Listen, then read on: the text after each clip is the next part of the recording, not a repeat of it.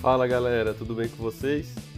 Neste episódio, o CEO e cofundador da FIDS, o Bruno Soares, vai nos dar uma aula sobre o KR e como a plataforma da FIDS pode ajudar qualquer tipo de empresa no engajamento de colaboradores. Fique ligado e não perca!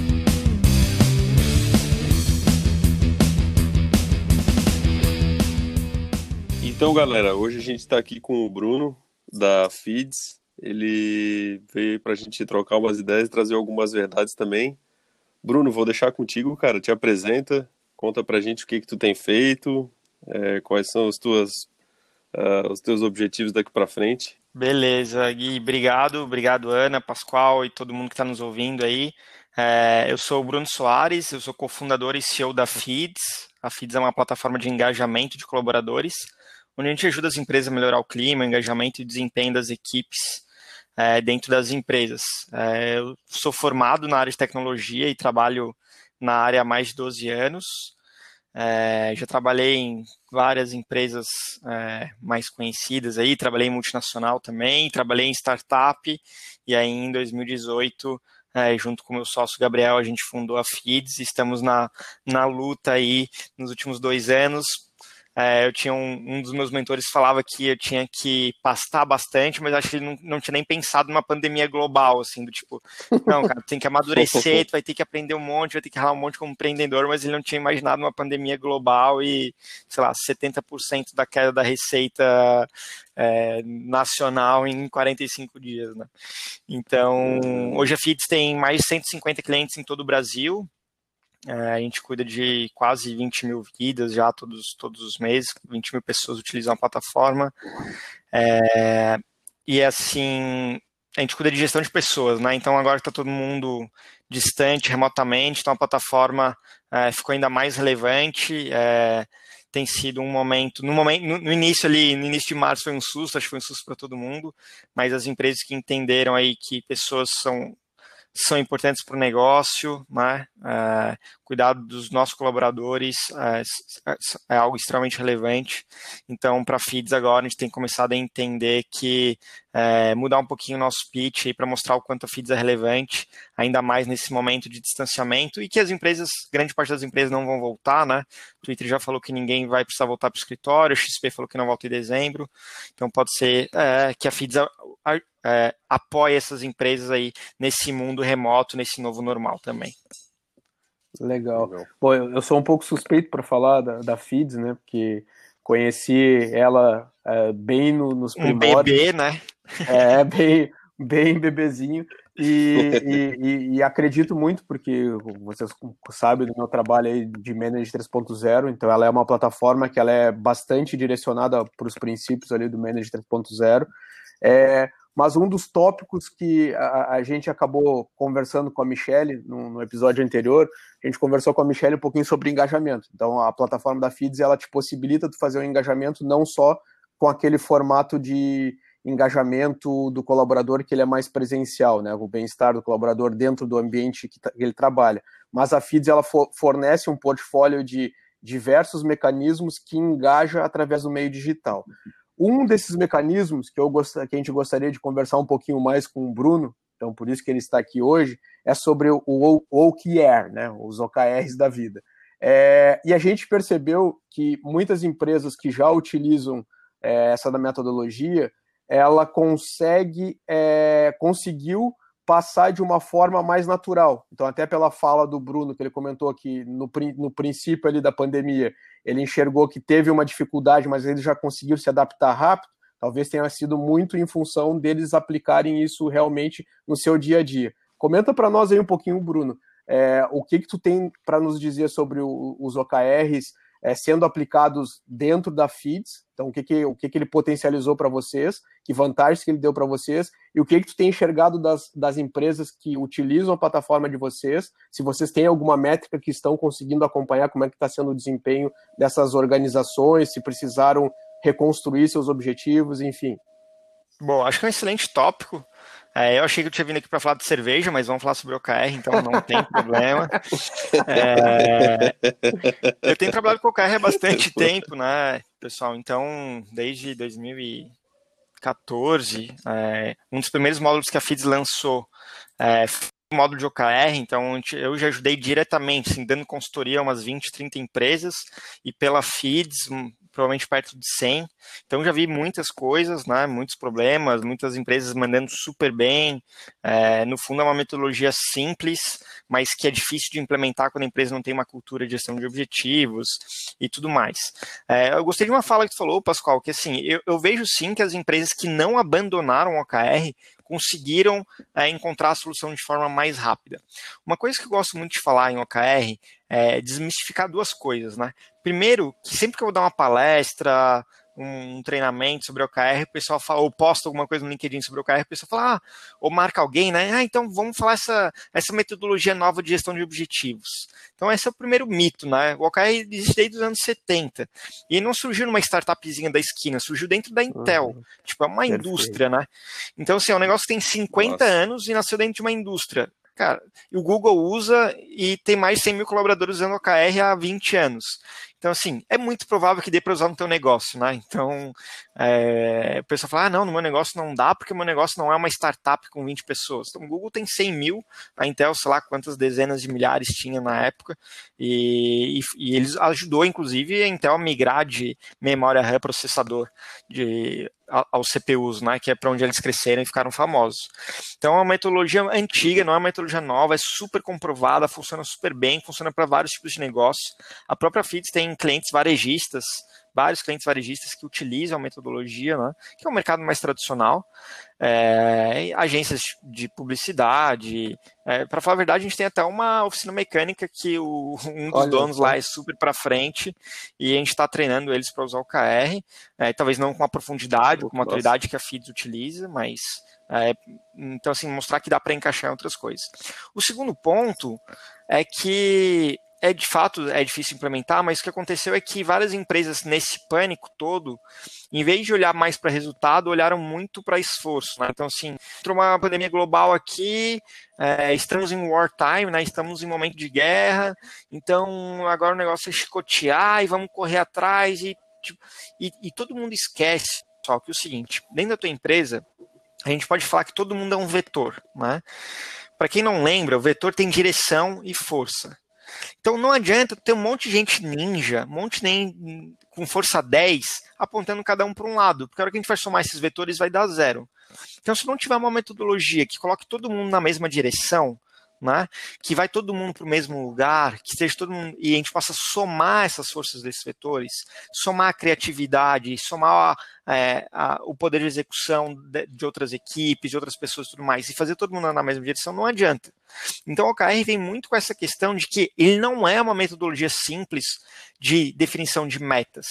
Né? Ah, não, é só uma metodologia, um nome diferente para definir meta. Não, não é. Ele visa o pensamento crítico, ele visa foco, ele visa direção, né? Então, assim, é, Bruno, nesse momento de crise, a gente deve mudar como a gente. A gente tem que parar de usar o KR? Não, não tem que parar. Né? Eu acho que pode ser um grande, uma grande alavanca aí é, de crescimento e de foco acelerado. Agora, a gente tem que mudar a forma? Eu creio que sim. Né?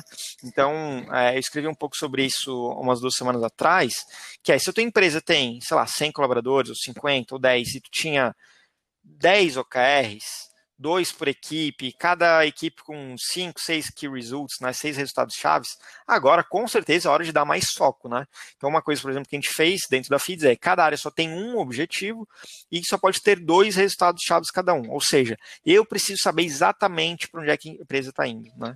Então, isso são algumas dicas aí, Pascoal, mais práticas de que, primeiro, não é uma novidade, não é uma coisa nova, não é só para empresa pequena, não é para startup e que, né, que ajuda a dar foco e, e dar direção aí, com certeza ajuda é, a gente a enxergar no meio dessa escuridão aí, no meio dessa neblina, é, para onde é que a gente tem que ir, para onde é que as equipes têm que ir. Legal, bacana. E, e, nesse, e nesse ponto que tu está trazendo, a gente sabe que uma dos grandes diferenciais de se aplicar essa metodologia é, você vê se o teu curso está indo conforme você tinha planejado, né? Então, quando eu crio um objetivo, a gente está todo mundo correndo para aquele lado. Só que a gente percebe uhum. que muitas empresas elas criaram esses objetivos sem ter a, a, a imaginação que aconteceria o que aconteceu. É, uhum. Diante disso, uh, como que tu enxerga uh, tanto a operação de vocês, ou, ou, se vocês tiveram contato com algum cliente que tiveram que simplesmente é, descartar alguns objetivos que realmente não tem como, como chegar lá com, com essa mudança.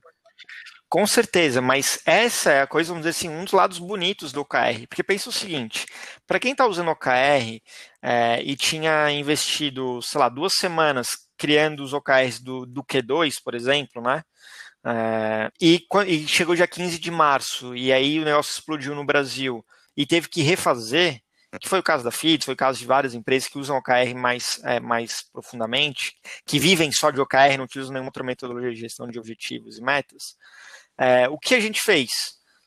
Dia 15 de, de março, que explodiu o negócio, a gente entendeu que a gente ia precisar redesenhar. Dia 30 de março, a gente já estava com o OKR de Q2 atualizado com a nova realidade. E no, caso, no nosso caso, ainda a gente começou a mapear, em vez de trimestral, a gente começou a mapear mês a mês ainda, tá? Então a gente fez é, Q21, Q22 e Q23. É, para as empresas que são um pouco maiores, que não dá para ficar olhando é, toda semana e, e mensal, é, mas que utilizam o OKR com, com maturidade, elas não perderam, Pascal, e a gente conhece dezenas de empresas, que eu, tu, Gui, a Ana, que fizeram um planejamento estratégico ano passado e ficaram quatro meses planejando o que ia acontecer esse uhum. ano, e chegou no em dia 15 de março, tiveram que jogar quatro, cinco meses de planejamento por água abaixo. Perfeito. E vão gastar mais dois, três meses tentando adivinhar o que vai acontecer no final do ano. Hashtag, e não vão acertar. Hashtag trago verdades aí, ó. É, isso aí. Né? A gente conhece, a gente tem um monte de amigo que trabalha em empresa assim, essa é a realidade. Passaram um mês fazendo um negócio, por quê? Porque estavam acostumados, a, a, empresa ficou 10, 15 anos vivendo num mundo muito menos VUCA do que a gente vive hoje. Eu não ouvi ainda o episódio do, do Igor, mas uhum. tenho certeza que ele deve ter falado sobre o mundo VUCA em algum momento. É, Nossa, é, né, esse mundo volátil. Na realidade, a gente falou sobre o asteroide que caiu na Terra e agora não tem mais volta. É. Não tem mais volta. Os é, aí, aí, aí a gente ainda comentou um pouquinho sobre o que tu acabou de reforçar são as empresas que fazem planejamentos de 4, 5 meses ali, planejando, né? Que a gente considera como se fosse os, os T-Rex. Tem os bracinhos curtos, mas eles já não têm mais habilidade de, de fazer muitas ações com esse novo mundo que a gente está vivendo, é. ainda mais agora quando caiu esse asteroide aí no, no nosso planeta. Então, são pessoas que a gente tem que entender que existe um, uma baita de uma bagagem, é, trouxeram as empresas até aqui, porém o mundo mudou. É, e eles precisam entender que existem novas abordagens de se trabalhar nas organizações, que elas são justamente para nos dar esse tipo de resposta onde a gente consiga se adaptar. E o OKR está aí justamente para isso. Então, ela complementa um monte de ações que a gente acaba levando para as organizações, seja levar abordagens ágeis, seja levar é, transformação digital, tudo isso acaba se unindo, né? É, uma coisa acaba complementando a outra para que a gente consiga criar esses projetos longos, porém com ações curtas para que a gente consiga refazer essas rotas, né? Sim, com certeza a gente tem que respeitar muito essas empresas, né? E até lembrar que elas, sei lá, 20, 25 anos atrás, pegar algumas empresas, a gente tem várias em Florianópolis, é, de telecom, de, de, segurança, sei lá, de, de, tecnologia em geral, de engenharia, que elas foram inovadoras quando elas, quando elas cresceram, né? Quando elas nasceram. É, seja no produto, seja na metodologia de gestão e tudo mais. A questão é que elas foram criando cada vez mais raízes e não foram vendo a forma como o mundo, o mundo é, em volta delas foi crescendo e foi mudando. Né? Eu, eu li uma notícia hoje de manhã falando que os 10 homens mais, as 10 pessoas mais ricas dos Estados Unidos hoje é, não são, os 10, são 10 bilionários, né? Eles não são, não, não vieram por é, por dinheiro da família, né? É, são self-made, ou seja, eles são e os 10 são de empresas de tecnologia. Então, acho que é mais um, mais um número aí interessante. E, e, esse artigo que eu li era comparando com o Reino Unido, né? No Reino Unido, os 10, as 10 pessoas mais ricas do mundo são 100% vieram de, família. Da, da, família, não, foi, não foram criações novas, né? Então, um pouco, um pouco disso, assim, de que as empresas, a gente tem que respeitar muito, muito essas empresas que a gente tem aqui é, na região, em todo o Brasil, mas elas precisam enxergar que é, se elas não estão evoluindo, elas estão regredindo, né? E aí, quanto mais tempo passa, mais claro isso fica. É aquele negócio, o que, o, o que funcionou no passado não significa que é garantia do funcionamento para frente, né? É, e nesse caso a gente está falando de meses, né? É, eu acredito que para, para, as empresas que já trabalham com metodologias, com metodologia OKR, e que já têm um certo conhecimento, até pode, podem não aplicar assim de forma tão profunda, como é o exemplo da FIDS, é mais tranquilo nesse processo que nós estamos vivendo agora. Mas para empresas que muitas vezes é, são pequenas ainda, estão em fase, estavam em fase de desenvolvimento e agora vão ter aí que se é, desdobrar para conseguir segurar essa onda né, até essa crise passar e as coisas voltarem um pouco ao normal, não no sentido de gestão, nada disso, mas ficar mais confortável, né, sem tantos impactos econômicos e políticos. É, qual a dica que tu daria para essas empresas que não têm esse tipo de metodologia? Como elas poderiam começar a implantar uma, estruturar uma metodologia OKR na sua organização? Porque eu acho que essas sim estão necessitadas, né? Desse tipo de, de, de recomendação. Acho que já trabalham, já conhecem, já convivem e já sabem como se reinventar nesse sentido, né? Até 18 de março tinha uma meta, tinha um objetivo e de repente tiveram que reestruturar. Mas para as que não têm e que estão vivendo esse momento tão difícil, qual seria a tua dica para implantar ou como o OKR poderia ajudá-las nesse momento? Falou uma coisa muito legal ali, né? É, ah, para quem, para as pequenas que estão crescendo, que precisam de apoio e tem uma meta, é, como é que eles vão fazer? E aí uma coisa que eu lembrei é inacreditavelmente, a maioria das empresas não tem metas bem definidas, né? É, em alguns casos, quando a gente olha para uma empresa, é, principalmente as que estão começando, assim, com menos de 10, 15 pessoas, é, basicamente quem tem meta é a área comercial, né? É, mas as outras áreas não têm KPIs bem definidos, não tem indicadores bem definidos e não tem meta de alcance desses, ou melhoria desses indicadores. É, então, assim, é, uma premissa básica do processo é você está criando uma empresa é, e tu precisa crescer, crescer é melhorar número, né? Então, se tu não está gerenciando os números, não tem o que melhorar.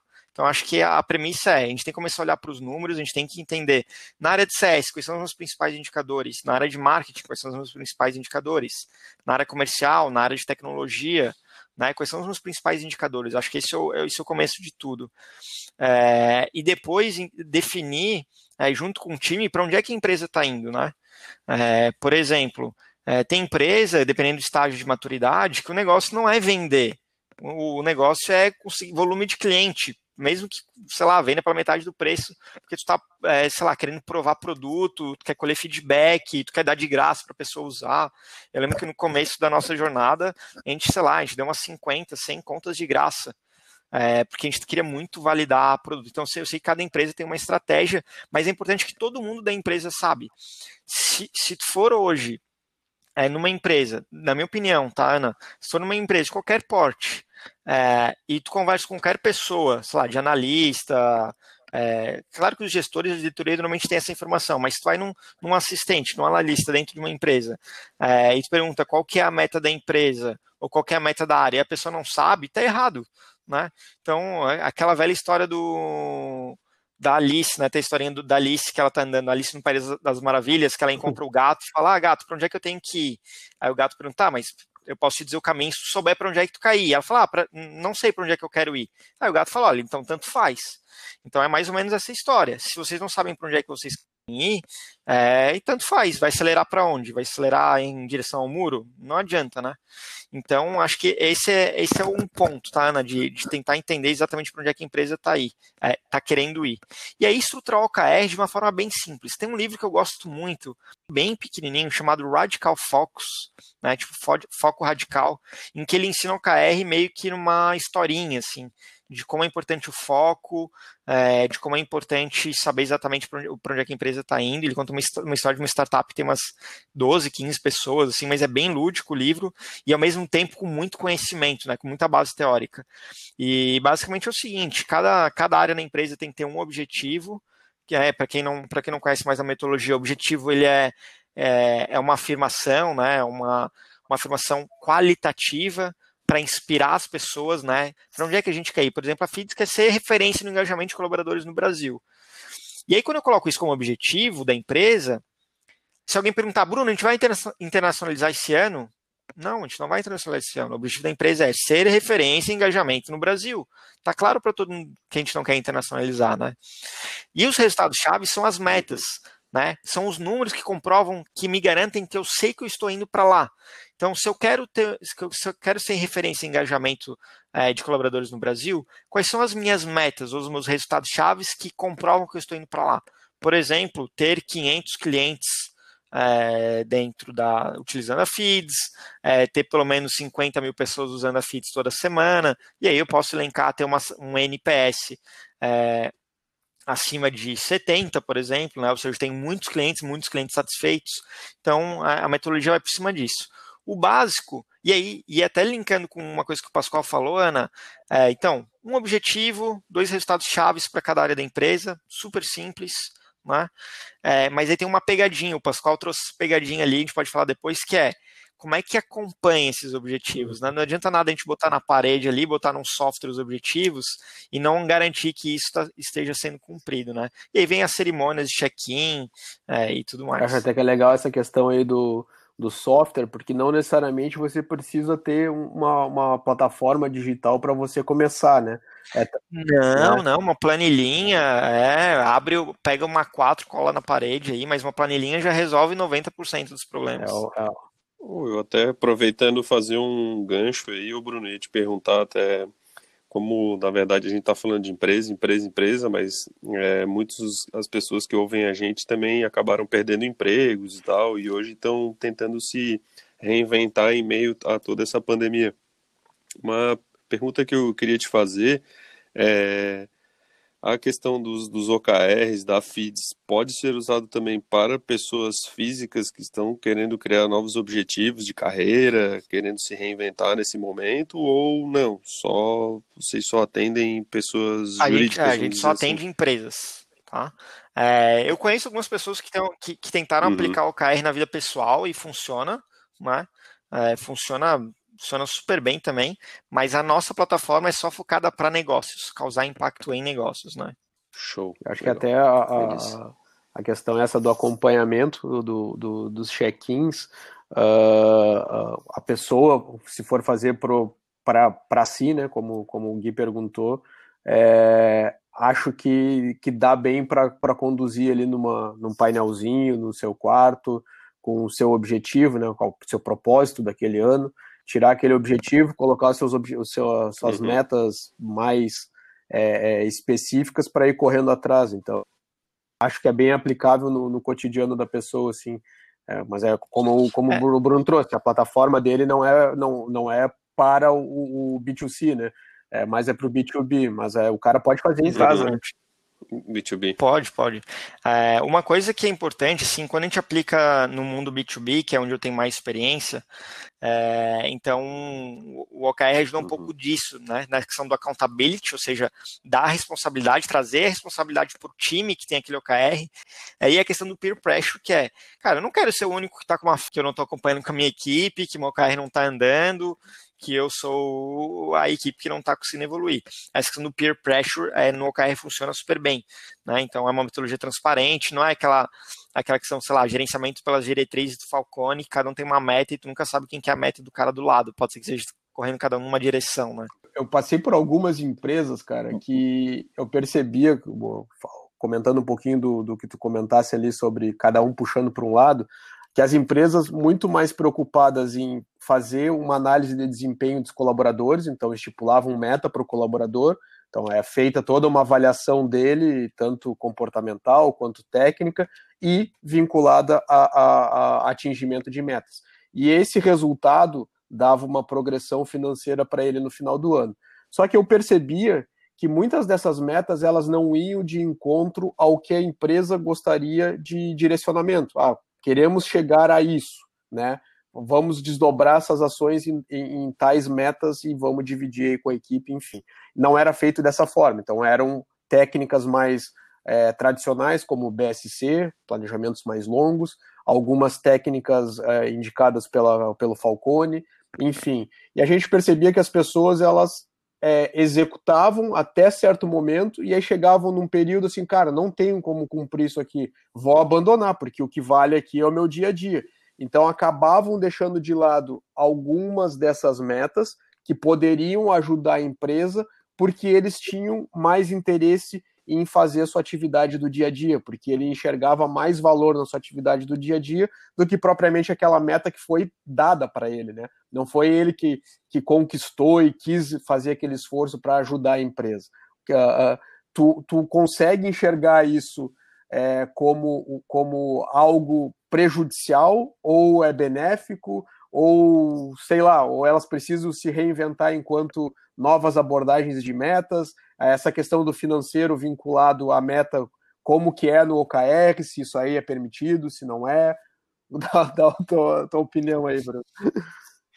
Não, isso aí é uma consultoria agora sobre, sobre a, a, avaliação de desempenho e remuneração variável. Mas vamos lá. É, acho que tem vários pontos, tá? O primeiro ponto é que assim, é, e, e, até para fazer um disclaimer aqui, né? Eu gosto de usar a ciência como, como recurso, tá? Então, assim, uma coisa que começa, quando a gente fala de gestão de pessoas, uma coisa que eu vejo o pessoal confundir demais, tá? É melhores práticas com práticas mais utilizadas. Vou dar um exemplo. A avaliação de desempenho é uma boa prática?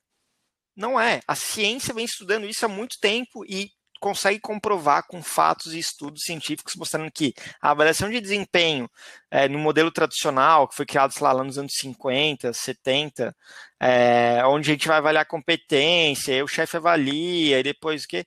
Não funciona. Tem gente que ah, vou botar uma escala de 30 aqui, de 1 a 30, vou botar 50 competências. Cara, não funciona. A ciência mostra que não funciona. É, esses dias tinha um, um, cliente nosso que falava, Bruno, vou contratei vocês para outras coisas, eu sei que vocês têm avaliação de desempenho, eu quero implantar a avaliação de desempenho. Eu falei, pô, que legal, Ana.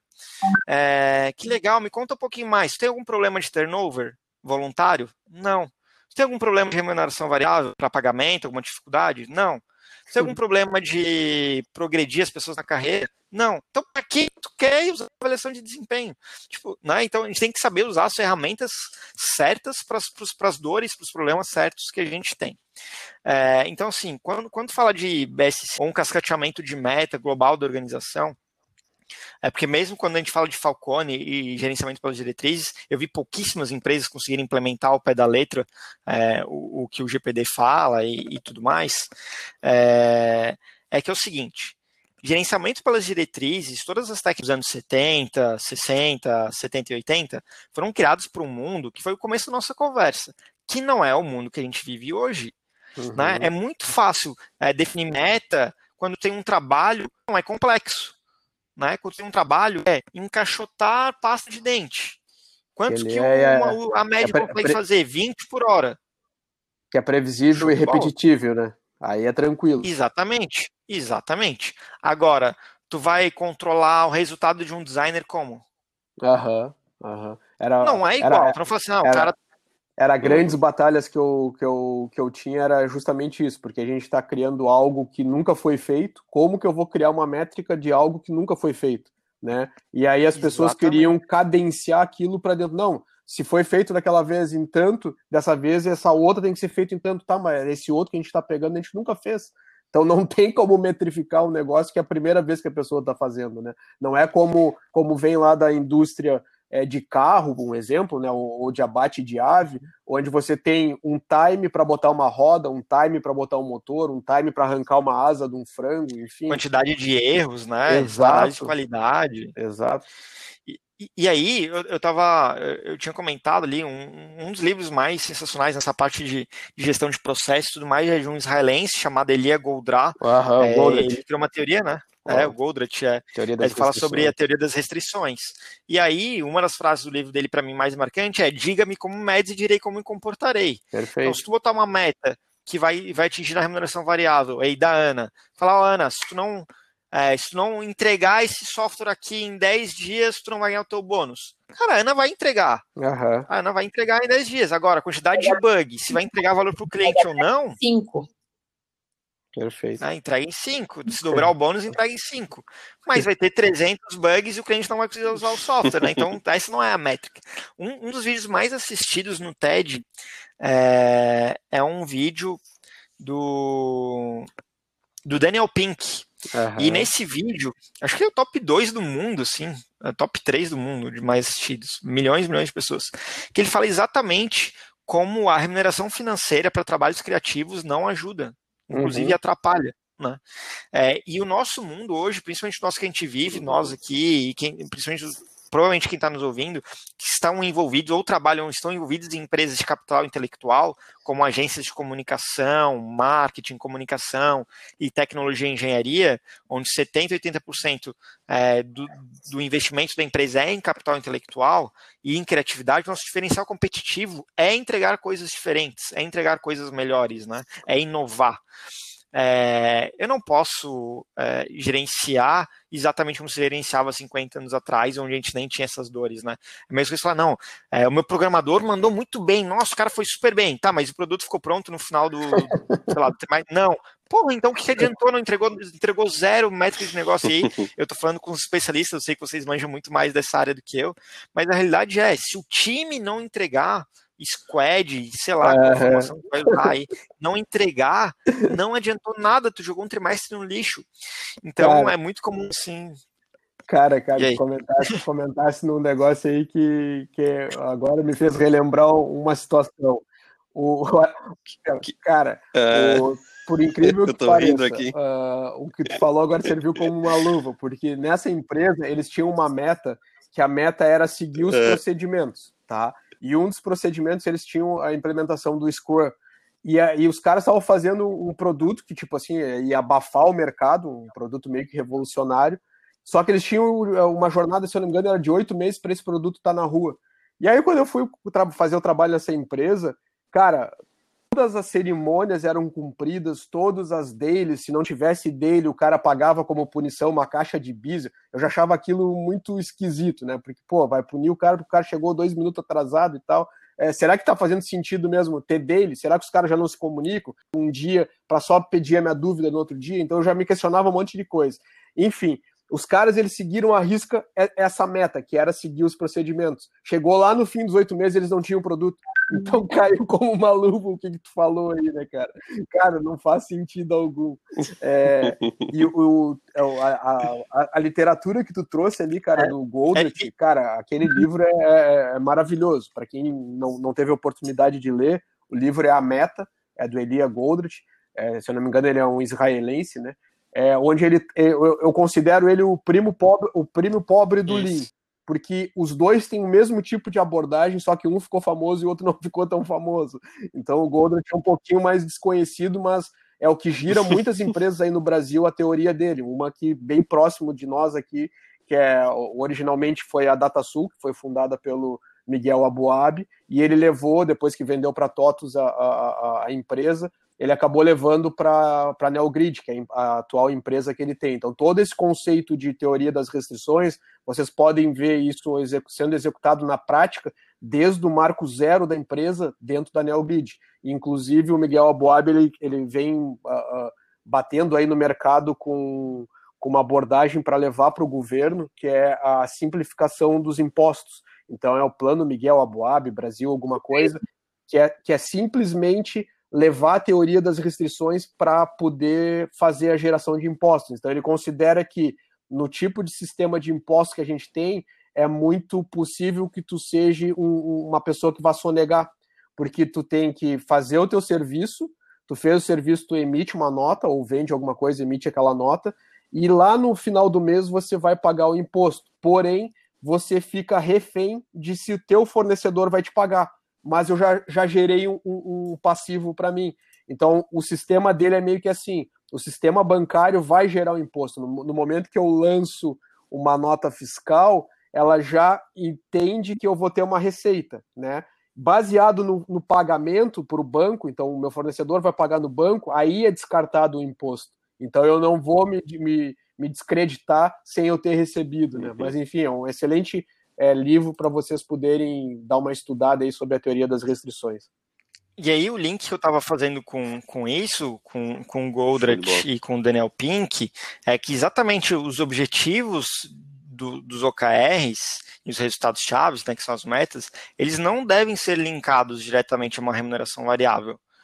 Porque senão eu perco essa questão que tu comentou ali, aquele exemplo que tu deu, Pascoal, da pessoa falar, putz, eu não vou ganhar mais nada com essa meta, então dane-se essa meta, né? Então a questão é, para onde é que o time está indo?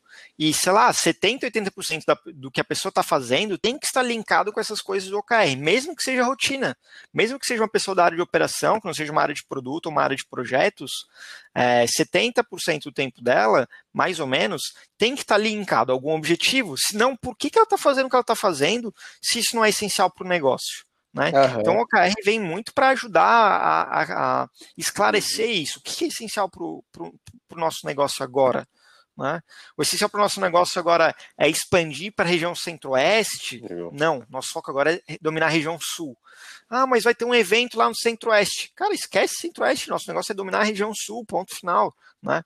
É, é. Então tem um, um pouco disso. Assim aquele o, o Daniel Pink, o, o, livro dele, que ele tem motivação 3.0, ele inclusive traz um pouquinho sobre alguns experimentos que foram feitos com macaco lá, né?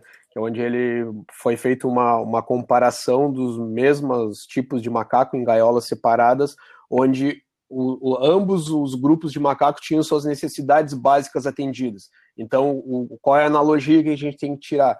Se as necessidades básicas do teu funcionário, como salário, está adequado com o ambiente a qual ele está inserido, então, digamos, salário de um desenvolvedor em Florianópolis, ah, é 4 mil reais a média, beleza, se a tua empresa está fornecendo isso, qualquer gatilho financeiro que você for colocar a mais para esse cara, vai chegar no momento que aquilo não vai ser estimulante, né? Vai ser algo que vai ser mais prejudicial. E aí no livro esse ele traz exatamente esse tipo de comportamento que a gente acaba trazendo também da, da, do experimento do macaco. De macacos era, era remunerado é, com o desafio que eles tinham, que era montar um, um, um se eu não me engano, era um quebra-cabeça, e o grupo de macacos que montava, então os dois montavam, só que um montava e ganhava uma banana extra. Esses que foram ganhando essa banana foram se desmotivando e foram tipo perdendo interesse pelo, por aquele desafio enquanto que os outros que não ganhavam essa banana extra, cada vez eles iam aprimorando a sua técnica de, de fazer aquele, aquele desafio de uma forma mais rápida. Então, isso a gente também consegue comprovar um pouquinho dentro dos ambientes de trabalho, que realmente quando tem esse plus financeiro, chega lá na frente ele fala assim, ah, mas isso aí é uma merreca, não dá para nada, não sei o que, sempre tem aquela, aquele papinho, né? quando a gente olha para as melhores empresas para trabalhar, umas apps da vida, uma Netflix, tudo mais, eles não têm remuneração variável. É, e, são vários outros cases no mundo de, das melhores empresas de verdade é, não tem remuneração variável, né? É, e as que tem, tipo Google, que tem e é uma excelente empresa para se trabalhar e tudo mais, eles usam um, um processo né, bem diferente do que a gente está acostumado a ver, assim, de ah, coloca uma meta, bateu não bateu, é um, é um negócio um pouco mais, mais complicado. É, e muito mais voltado à cultura e tudo mais. É, por quê? O que, o que eles fazem então? Por que, que é uma, uma empresa excelente para trabalhar? Porque eles pegam as melhores pessoas, tratam todo mundo como adulto, pagam acima da média do mercado e só contratam gente boa. Né? Em vez de ficar ameaçando a pessoa. Não, cara, olha só, Pascoal. Se tu for bem, baseado no que eu acredito que é bom, eu vou te dar uma banana. Senão, não. Cara, é. que sentido que faz isso? Paga o máximo que pode para todo mundo. É, e aí tem, tem estratégias mais, mais tradicionais, assim como a PPLR e tudo mais, mas que até do meu ponto de vista são muito mais saudáveis do que ficar tentando ameaçar as pessoas do tipo, não, cara, e eu já trabalhei em empresa assim, tá? Eu já fui gerente em, em empresa assim, que eu tinha remuneração variável, dado no que a minha esse conjunto de metas ali que eu precisava entregar. E aí a questão é que é ameaça todo mês, né? Toda virada de mês é uma ameaça. Ó, cara, se teu número não subir, não vai ganhar. Se teu número não subir, não vai ganhar. E aí, beleza, aí subiu meu número e a arrecadação da empresa e o faturamento caiu. O que, que adiantou? Pô, não adiantou nada, a gente não conseguiu entregar resultado para a empresa, sabe? Então, é umas coisas que complicam. Ou começam a botar um monte de amarra, né? Não, a empresa tem que vender, a empresa tem que lucrar, a área de vendas tem que bater a meta. Aí o cara está amarrado em cinco indicadores diferentes que ele não consegue afetar e, e está amarrado à remuneração dele. Então, é uma, é uma coisa de fato complicada. Por isso que, de maneira geral, o OKR ele não é para ser um negócio burocrático, com gerar documentos e provas, porque também uhum. tem isso, né? Tem empresas que, não, deixa eu anexar aqui o comprovante. pessoal, é muito engraçado. Às vezes eu faço a apresentação da FIT, o pessoal fala, tá, mas todo mundo pode atualizar o OKR? Quer dizer, o, o, dono do objetivo que pode atualizar o OKR não é o controller que faz isso? Eu falei, meu Deus, cara, acho que não é meu, o meu, o meu ICP aqui nesse momento, né? Então, não porque o cara não confia nem no gerente, entendeu? O cara não, né, não confia na, no gerente que vai atualizar a meta. Ele, não, tem, tem que. Dá para fazer upload da prova que ele vendeu para aquelas pessoas, sabe? Então, é, tem, um, tem um trabalho de cultura em grande parte das empresas ainda para se adaptarem, entenderem a realidade, confiar, criar accountability. É, passa, acho que começa pelo, pelo ambiente, uma cultura onde é, inale a confiança, né? Porque parte do princípio, se eu estou contratando alguém, aquela pessoa, ela tem a capacidade suficiente. É, se ela tem a capacidade suficiente, eu tenho que acreditar que ela é uma pessoa confiável. E aí vai adquirindo essa relação lá dentro, é, vai dando essa transparência que tem que ser necessária. Claro que, é, como até um dos, das pessoas que participou junto conosco do podcast que ele trouxe, tem momentos que tu não pode ser tão transparente, tu não vai no, no banheiro com a porta de vidro transparente para que todo mundo veja, né? Tem algumas coisas que precisam ser preservadas na organização né? Mas a grande parte para gerar todo esse engajamento uhum. e essa motivação e propósito para as pessoas comprarem a ideia dessa, desse tipo de abordagem de metas passa pela transparência. E claro que sim, são pessoas adultas, as pessoas são responsáveis por suas informações, então por que não atualizarem suas metas? Ah, vou ficar comprovando, tira foto disso, tira foto daquilo, pega print de tela para comprovar que, a, que aquela meta está sendo atingida ou não. É, é um ambiente, digamos que a gente contrata adultos e, e, e cadencia para adolescentes, né? Exatamente, exatamente. Tem, tem uma coisa legal, é, para mim, eu tento levar tudo né, para o lado da, da ciência, matemática e tudo mais. E aí, conversando com um monte de gente, a gente chegou numa formulazinha de o que, que é desempenho. Porque a busca por desempenho ela é incessante, né? Todo mundo quer desempenhar mais, quer contratar gente com alto desempenho, quer, quer sei lá, né? Tudo, tudo é relacionado a desempenho. É, e aí a questão é o seguinte: o desempenho ele é igual à habilidade versus a motivação dividido pela interferência. Uhum. Olha que legal boa, essa fórmula, é bem simples. É a habilidade versus a uhum. motivação uhum. dividido pela interferência. Então não adianta eu falar, não, esse programador aqui vai desempenhar super bem, o cara é super sênior e tudo mais, vou trazer ele para trabalhar nos projetos legados nossos. Porra, a motivação do cara vai lá embaixo. Ele não vai, ter, não tem como um cara desse desempenhar é. bem, entendeu? É, e, e, o oposto também. Nossa, trouxe um cara aqui, gênio da, da faculdade, acabou de ser da faculdade, puto, o cara é um gênio, mas ele está super empolgado, mas ele não tem conhecimento, ele não tem maturidade ainda para entregar, então não tem como desempenhar bem. E mesmo quando tem os uhum. dois de cima, que é motivação é, e habilidade, ou seja, traga um cara sênior para trabalhar num projeto super animal, que ele está super empolgado, que ele tem tudo para desempenhar bem, mas o cara tem que fazer dailies de uma hora todo dia, o cara tem que fazer mais uma weekly de duas horas, todo o check-in que ele faz semanalmente com a equipe dele, ele tem que postar uma uhum. foto. Cara, a interferência que tu está gerando na vida desse cara é infernal, ele não vai desempenhar é. bem, né?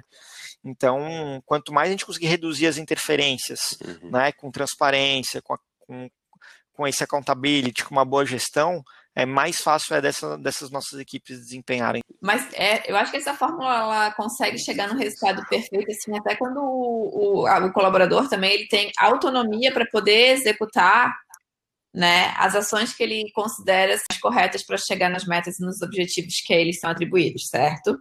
Certo. Mas existem, existem muitas organizações que não permitem que o colaborador tenha essa autonomia. Ainda assim, tu acha que é possível conseguir desempenhar bem? Não, eu acho que não. Eu acho que não. Não é, não é que a pessoa não vai desempenhar bem, mas ela não vai conseguir dar o melhor dela. E uhum. acho que isso é um ponto crucial. O Instituto Gallup é, fez uma análise de engajamento e a perda de engajamento é, em 2017, acho que foi o último estudo que eles postaram, e os Estados Unidos perde por ano quase 500 milhões de dólares por ano só pela falta de engajamento, que é cara, eu poderia fazer melhor, mas estou de saco cheio e eu vou fazer o meu nota 8 aqui que tá show de bola, entendeu? Então, a, a empresa, tu faz com que a pessoa não dê o seu melhor porque tu quer ficar controlando ela e, e, é, e, e, ficar cobrando ela de coisas que no mundo atual não faz sentido, ou se fazem sentido na tua organização, é porque tu tem um problema muito mais sério, né? Então é muito comum assim, ah, um dos nossos pilares é feedbacks contínuos, né, dentro da Feeds. E aí a gente vai implantar isso no cliente e fala assim, não, não, eu não, eu não quero essa questão de feedback porque os meus gestores não têm maturidade para dar feedback. Cara, como assim? Tu contratou uma pessoa de 40 anos, com 20 anos de experiência em enterprise, o cara não sabe dar feedback pro colaborador dele? Tem coisa errada, né? Então, é um, é um pouco disso, sabe? As empresas, elas, em vez de partir para um modelo ali, como o Pascoal comentou, de confiança, a premissa é sempre desconfiança. É isso que eu tenho visto na maioria das empresas, né?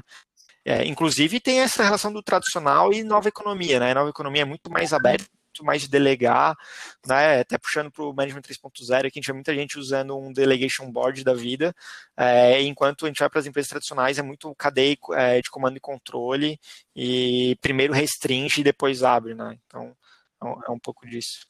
É, acaba, acaba que a gente acaba se moldando pelo é. como a nossa liderança age, né? Então, sou o reflexo do que o cara me moldou, né? Exatamente. E, e, tem uma coisa, é, Bruno, todas as empresas então deveriam ser transparentes e abertas. Não, não, não precisa. Agora, o que eu vou deixar na é, como uma, uma, uma coceira, uma pulguinha atrás da orelha é a GE com 300 mil funcionários ao redor do mundo já não faz avaliação anual de desempenho é, há uns 3, 4 anos. É, já um monte de coisa que a gente conhece aí sobre gestão eles não utilizam mais. Então, a questão do. Eles já, eles já têm uma plataforma interna de feedbacks contínuos, todos os líderes precisam fazer um ano com seus colaboradores. A GE, uma das maiores indústrias do mundo, sei lá, uma das maiores empregadores do mundo, que tem, sei lá, quantos, quantas centenas de anos. Né? Olha aí a dica aí, ó. Então, hum. ambientes tradicionais, deem uma, uma visitada no que, que é o OKR, de como que podem, vocês podem ser ajudados, né? Porque não é à toa que a GE é a GE e se ela está enxergando que isso tem valor para ela, significa que tem. O cara não vai abandonar uma, um histórico que eles têm para um negócio de moderninho. Não, é porque realmente o negócio é eficiente. É que tu não precisa abandonar a tua cultura, né? Tu pode continuar com a tua cultura e trazer modelos que trazem um resultado mais eficiente. E, e o OKR está aí para isso. Então, eu acho que ser tradicional não significa viver lá no passado, né? Ser tradicional significa tu manter a tua cultura, os teus valores, mas ir se adequando às novas possibilidades, às novas metodologias, às novas práticas, até para que você continue competitivo, porque senão vem concorrente e passa por cima, né? Não tem muita, muita, muita mágica nisso. Claro, claro. Cara, que, que aula aí, hein, para o pessoal que está nos escutando. Pena que a gente está chegando aí no, no final. Pô, é, foi Queria já é antecipadamente aí te agradecer pelo, pelo teu tempo. Esse período está todo mundo mais uh, atribuído, então a gente está se desempenhando mais do que o, naturalmente, uh, tirando esforço para conseguir compensar algumas perdas que a gente está tendo. É, então, no meu nome, no nome dos vanguardistas, queria te agradecer. É, vários assuntos surgiram, a gente poderia estar ficando bem mais tempo aqui, só que a gente tem um compromisso de, de manter uma regularidade de tempo do, do nosso encontro. Uh, ah, Para a gente encerrar, dá aí o teu, é, o, o, teu, a tua versão final aí de como que tu pode ajudar as organizações, tanto as que querem se reinventar, quanto as que estão com algum problema nesse momento, de que forma que a FIDS pode ajudar essa galera, deixa o teu jabá aí pra galera, cara. E mais uma vez, muito obrigado aí pela tua participação e pela tua disponibilidade. Chama a vinheta do jabá então. do pretinho. Pessoal, é bem, é, pessoal, bem simples. É, quem, quem, quem quer saber mais sobre a Feeds, aí acessa feeds, feedz.com.br. É, a gente tem bastante experiência, a gente consegue ajudar empresas de diversos tamanhos, aí de, de 20 a mil é, a, gente tem, a gente tem várias empresas no portfólio, a gente tem bastante conhecimento nessa área de gestão e na área de gestão de pessoas também, tanto de negócios né, quanto na, na parte de pessoas. É, não desista, você que está usando OKR, está querendo começar a usar OKR, é, ou por causa da pandemia teve que pensou em parar, não desista, é, o OKR pode te ajudar. É, se tem dúvida como é que o OKR pode te ajudar, manda um e-mail para mim, manda um e-mail bruno.fits.com.br me fala quais são os teus problemas, como é que estão, quais são as tuas dores aí, talvez seja convencer um chefe, talvez seja convencer um colega, talvez seja tirar uma dúvida pontual, manda um e-mail para mim. É, e acesse nosso site, acesse nosso blog, tem muito conteúdo legal lá no nosso blog também. É, e no que a gente puder ajudar vocês aí, só entrar em contato com a gente que a gente vai ajudar. Valeu, galera. Até a próxima, então. Abração. Tá bom, obrigadão, tá? Um beijo. Obrigado. Valeu, Valeu, Obrigado, cara.